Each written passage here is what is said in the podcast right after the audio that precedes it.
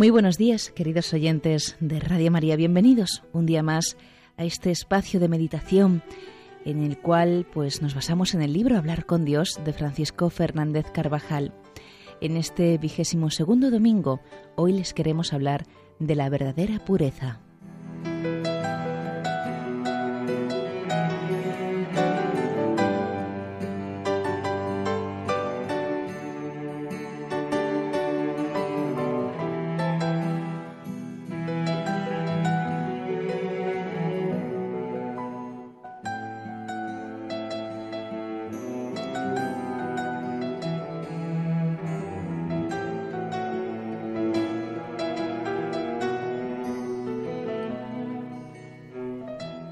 San Marcos, que dirigió primariamente su Evangelio a los cristianos procedentes del paganismo, hubo de explicar en diferentes pasajes ciertas costumbres judías, el valor de algunas monedas, etc., para que sus lectores comprendieran mejor las enseñanzas del Señor.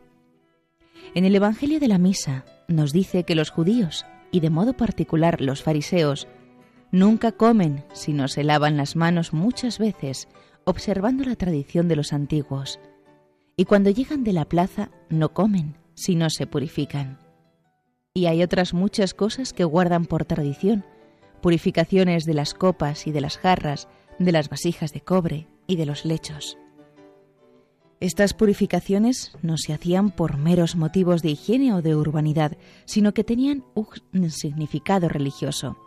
Eran símbolo de la pureza moral con la que hay que acercarse a Dios. En el Salmo 24, que formaba parte de la liturgia de entrada en el santuario de Jerusalén, se dice, ¿Quién subirá al monte de Yahvé y quién permanecerá en su lugar santo? El hombre de manos inocentes, de corazón puro. La pureza de corazón aparece como una condición para acercarse a Dios para participar en su culto y ver su rostro. Pero los fariseos se habían quedado en lo exterior, incluso habían aumentado los ritos y su importancia mientras descuidaban lo fundamental, la limpieza del corazón, de la cual todo lo externo era una señal y un símbolo.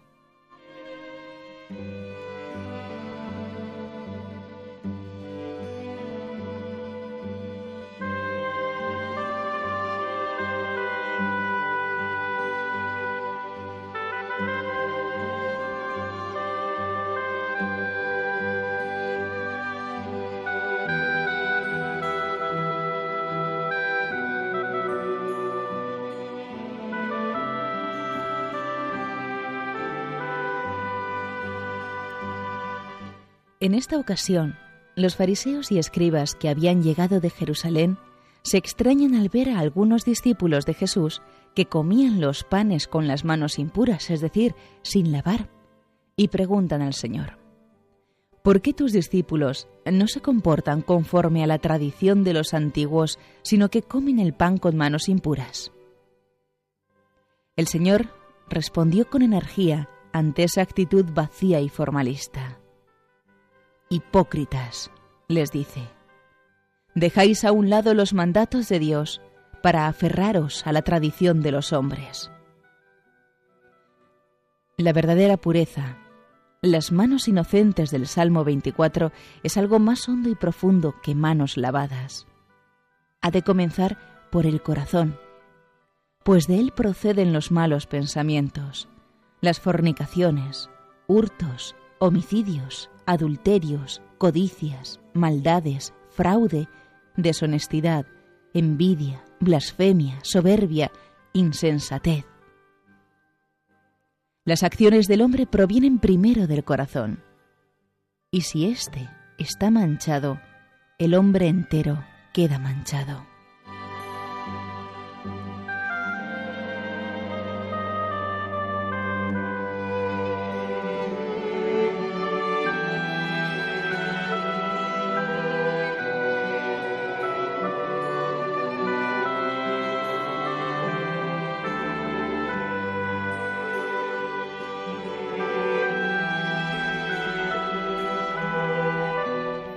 La impureza no solo se refiere al desorden de la sensualidad, aunque este desorden, es decir, la lujuria, deje una huella profunda, sino también al deseo inmoderado de bienes materiales, a la actitud que lleva a ver a los demás con malos ojos, con torcida intención, a la envidia, al rencor, a la inclinación egocéntrica de pensar en uno mismo con olvido de los demás, a la abulia interior, causa de ensueños y fantasías que impiden la presencia de Dios y un trabajo intenso. Las obras externas quedan marcadas por lo que hay en el corazón. Cuántas faltas externas de caridad tienen su origen en susceptibilidades o en rencores depositados en el fondo del alma y que debieron cortarse nada más aparecer.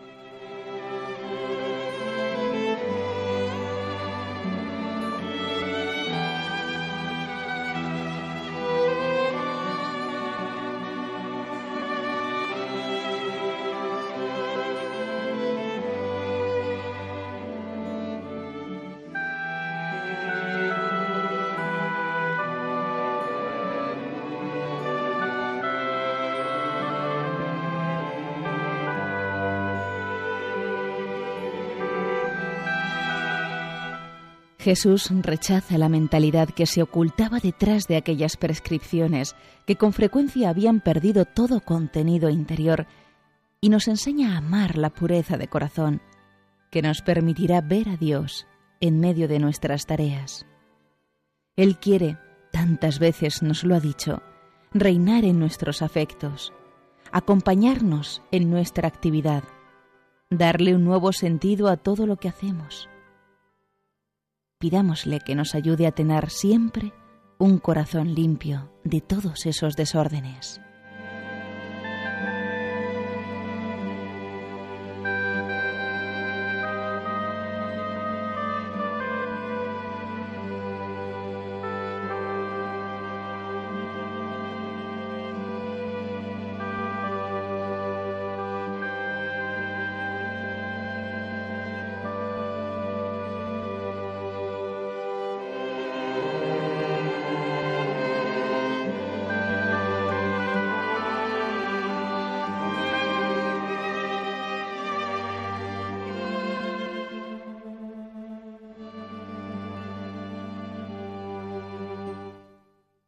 La pureza del alma, que pide el Señor a los suyos, está lejos de una formalidad externa, de apariencias. Nosotros no debemos lavar las manos y los platos y mantener manchado el corazón. La pureza de alma, es decir, la castidad y rectitud interior en los demás afectos y sentimientos, tiene que ser plenamente amada y buscada con alegría y con empeño, apoyándonos siempre en la gracia de Dios. Esa limpieza interior, condición de todo amor, se va logrando mediante una lucha alegre y constante, prolongada a lo largo de la vida, que se mantiene vigilante por el examen de conciencia diario para no pactar con actitudes y pensamientos que alejan de Dios y de los demás. Es también el fruto de un gran amor a la confesión frecuente bien hecha donde nos purifica el Señor y nos llena de su gracia, donde lavamos nuestro corazón.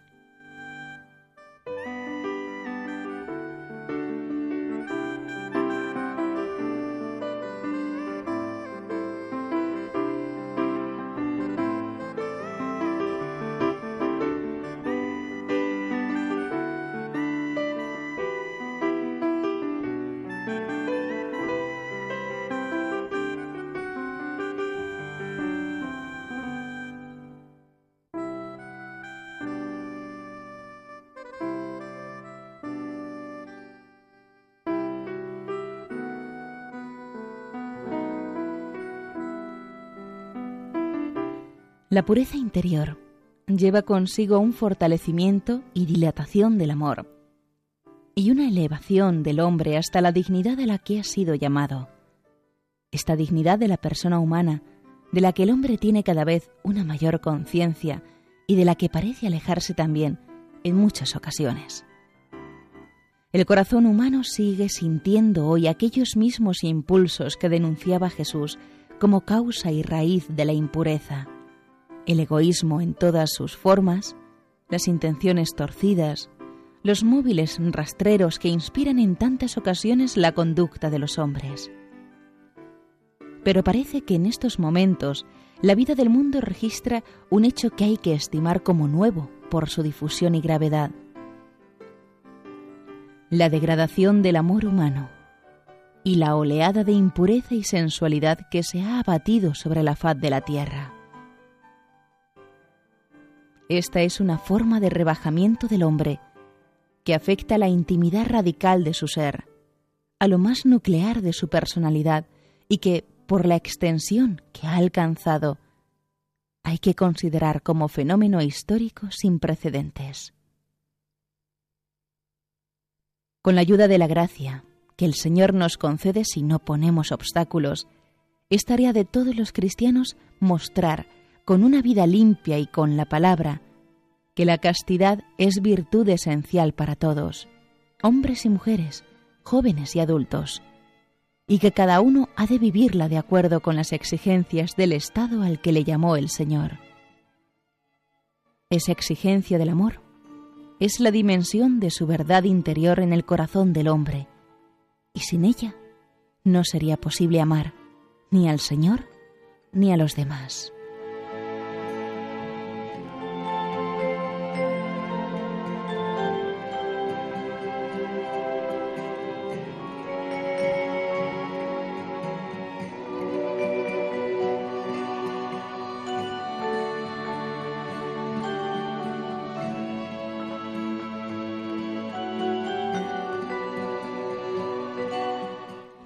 La lealtad a nuestros compromisos de hombres y mujeres que siguen a Cristo, la fortaleza y el indispensable sentido común han de llevarnos a actuar con sensatez, a evitar las ocasiones de peligro para la salud del alma y para la integridad de la vida espiritual, a dejar de oír o ver determinados programas de radio o televisión cuando sea necesario, a guardar los sentidos, a no participar en una conversación que rebaja la dignidad de los presentes y en muchos casos a cambiar su curso, a no descuidar los detalles de pudor y de modestia en el vestir, en el aseo personal, en el deporte, a no asistir a lugares que desdicen de un buen cristiano, aunque estén de moda o asista la mayor parte de nuestros compañeros, a manifestar, sin complejos, la repulsa ante espectáculos obscenos.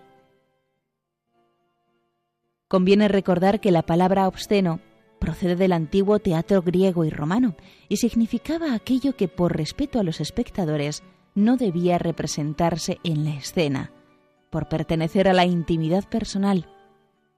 Incluso esa civilización pagana, que tenía normas morales tan relajadas, entendía que hay cosas que no son para hacer delante de otras personas.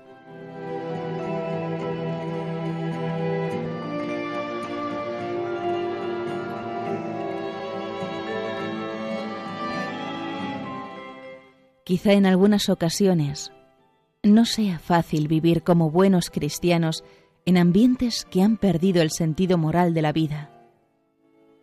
Pero el Señor nunca nos prometió un camino cómodo, sino las gracias necesarias para vencer. Dejarse arrastrar por respetos humanos o por miedo a parecer poco naturales con una naturalidad pagana revelaría una personalidad débil, vulgar y sobre todo poco amor al maestro.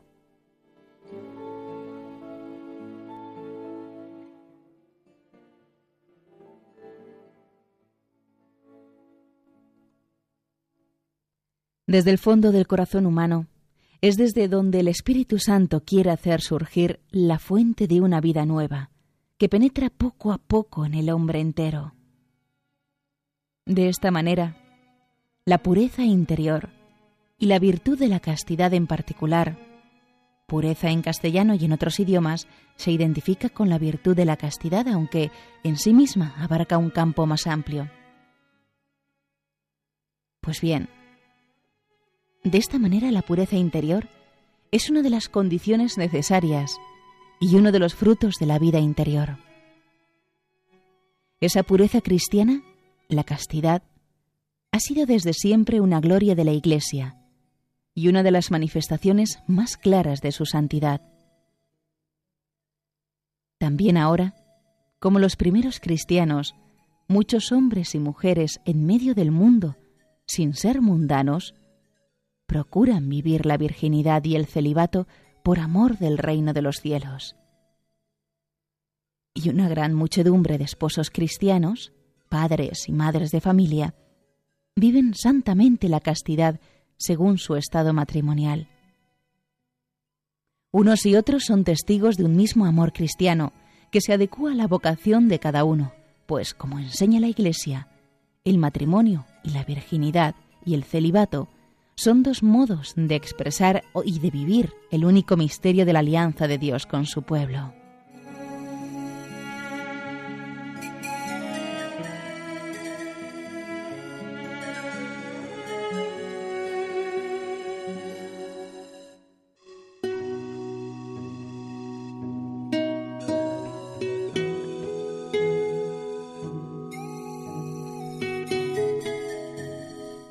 Nosotros, cada uno en el estado soltero, casado, viudo, sacerdote, en que ha sido llamado, pedimos hoy al Señor que nos conceda un corazón bueno, limpio, capaz de comprender a todas las criaturas y de acercarlas a Dios, capaz de una bondad sin límites para quienes acuden, quizá rotos por dentro, pidiendo y a veces mendigando un poco de luz y de aliento para salir a flote. Nos puede servir ahora y en muchas otras ocasiones, a modo de jaculatoria, la petición que la liturgia dirige al Espíritu Santo en la fiesta de Pentecostés. Limpia en mi alma lo que está sucio. Riega lo que es árido, sin fruto. Cura lo que está enfermo doblega lo que es rígido, calienta lo que está frío, dirige lo extraviado.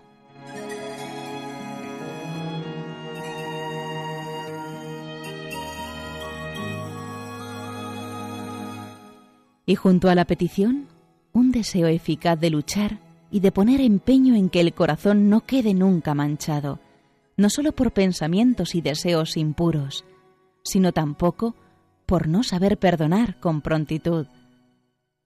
Hagamos el propósito de no guardar rencor ni agravios a nadie, y bajo ningún pretexto procuremos por todos los medios evitar los celos, las envidias, cosas que manchan y dejan con tristeza y en tinieblas el alma. Amemos el sacramento de la confesión, donde el corazón se purifica cada vez más y se hace grande para las buenas obras.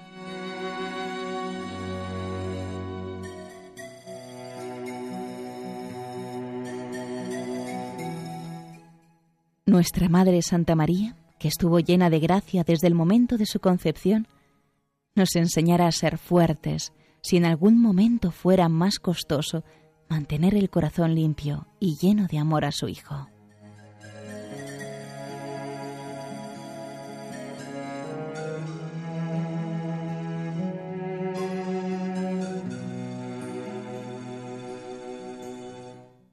Y hasta aquí, queridos hermanos de Radio María, la meditación de hoy sobre la verdadera pureza, basado en el libro Hablar con Dios de Francisco Fernández Carvajal.